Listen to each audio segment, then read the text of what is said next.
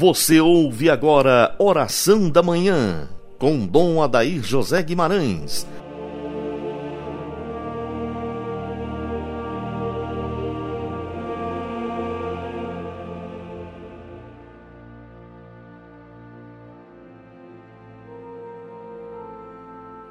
Santo anjo do Senhor, meu zeloso guardador, se a ti me confiou a piedade divina, sempre me rege, me guarda, me governa, ilumina. Amém. Dileto e amado ouvinte deste programa, nesta terça-feira, queremos, na presença dos santos anjos, pedir as graças necessárias para a nossa vida. Deus abençoe seu dia, seus pensamentos, suas palavras, suas ações. Eu peço ao Senhor para te conceder um dom muito importante no dia de hoje, o dom da sabedoria e da prudência. Pois precisamos sermos sábios com a graça de Deus e prudentes nas nossas ações nesse tempo tão complicado que estamos vivendo em razão da peste chinesa. É preciso equilíbrio, tranquilidade. Nós somos muito positivos. Nós temos uma esperança muito grande no coração, porque nós somos cristãos. O cristão não morre no desespero. Nós cremos em Deus e sabemos que a esperança é a nossa força. Mas nós temos que ter presente que a verdade seja dita. Os dias não serão fáceis. Nós vamos enfrentar desemprego, quebradeira econômica, fome, dificuldades. Já começaram. E a gente vai ver isso, porque na companhia desse vírus vem todos esses malefícios. Tem muita coisa que vai vir à tona depois que passar essa pandemia, nós vamos conhecer muitas verdades, muitas realidades que hoje são tratadas com pudor, elas serão esclarecidas depois desse tempo. No fundo, no fundo, a gente vive dentro de um grande redemoinho de mentiras e falta de comunicação da verdade. Como cristãos, precisamos ter no coração o desejo firme da perseverança. A nossa fé ninguém pode tirá-la. A fé é um patrimônio que nós recebemos graças ao nosso batismo, graças à ação do Espírito Santo em nós, que não podemos abrir mão desse carisma, desse dom extraordinário que é o dom da fé, pois é a fé que nos leva adiante, a fé nos fornece os elementos necessários para a esperança, para a vivência coerente. Dias difíceis nós vamos passar e a gente vai aprendendo com o sofrimento. Deus é maravilhoso porque Ele não dá o sofrimento para nós, mas ele permite o sofrimento na vida da humanidade para purificá-la. É um tempo que precisamos ter presente que é tempo também de purificação. Deus não quis esse mal, a gente não sabe a origem desse mal, muitas dúvidas, muitas interrogações, como, por quê, foi por intenção, não foi. Então tem muita coisa e vamos ter as respostas depois. Elas já estão vindo. Mas a aprovação Deus permite. Essa aprovação para nossa purificação.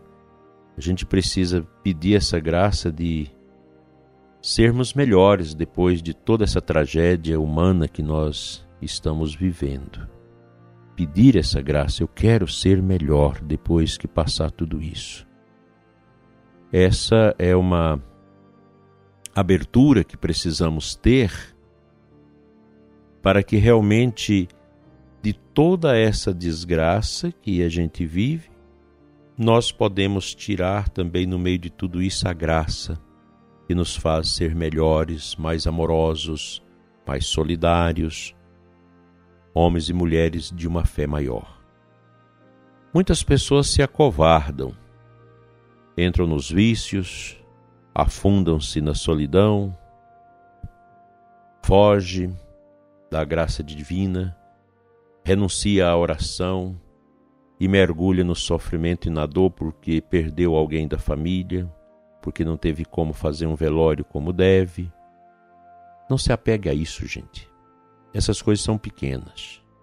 Depois que passar tudo isso, vá à igreja, marque uma missa de memória em sufrágio da alma desta pessoa tão querida da sua família que morreu.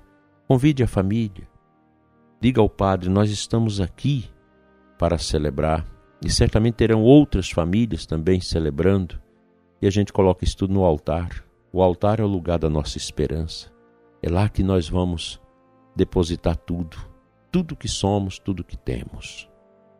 Que a força divina ilumine o seu dia, ilumine seus trabalhos, tire da sua cabeça os pensamentos ruins e que o seu coração seja marcado pela presença amorosa do bom Deus e te dá força, luz, paz e determinação.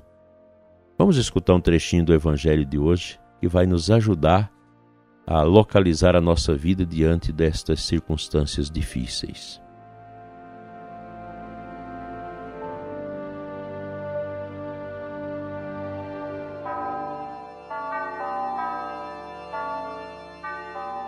O evangelho de hoje é Mateus 9, 32 a 38. Vale a pena a gente ler esse evangelho. No versículo 36, São Mateus nos diz o seguinte: Vendo Jesus as multidões, compadeceu-se delas porque estavam cansadas e abatidas, como ovelhas que não têm pastor.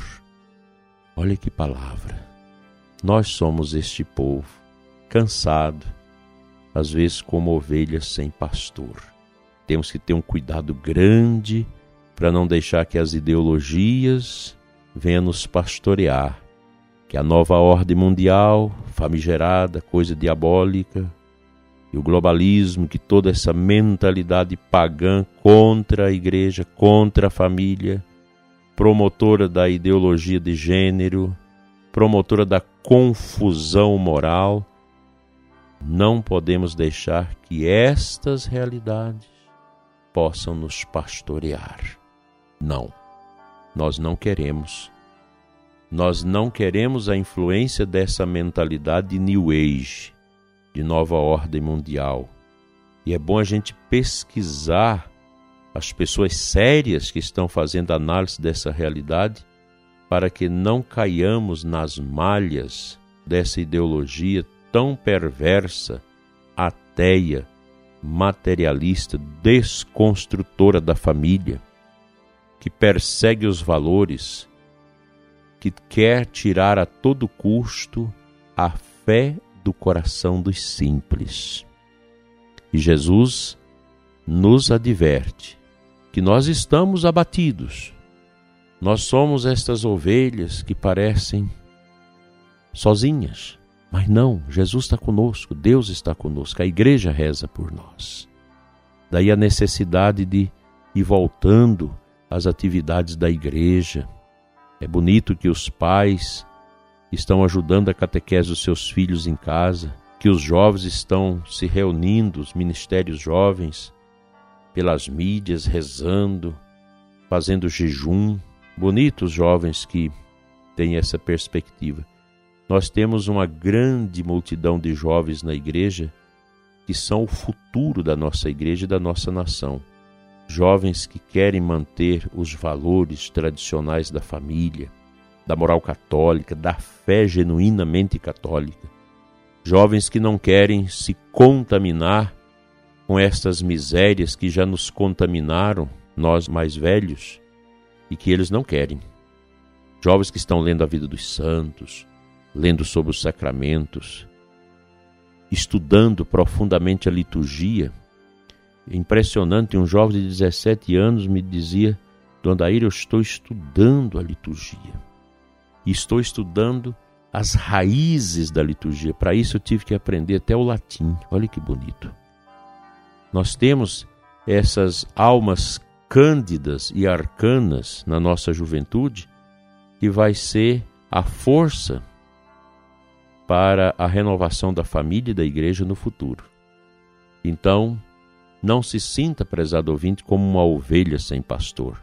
Cristo está do seu lado. A igreja é o estábulo é a sua casa. Onde as igrejas estiverem abertas, não deixe de fazer adoração, não deixe de ir à missa, porque nós não podemos viver sem missa. O católico precisa da missa, precisa da oração, precisa da piedade. Que Deus nos ajude a sermos um rebanho santo e poderoso.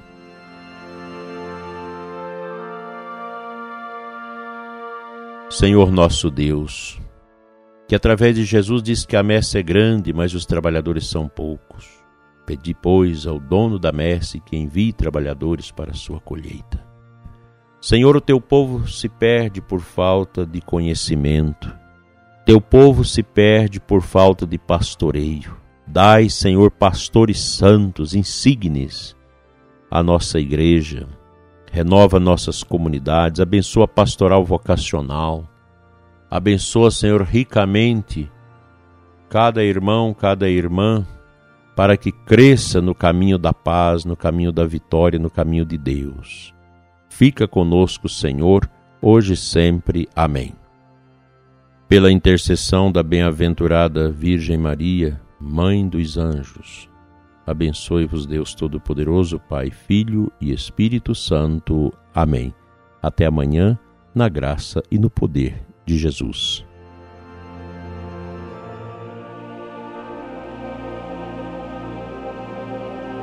Você ouviu Oração da Manhã com Dom Adair José Guimarães, Bispo da Diocese de Formosa, Goiás.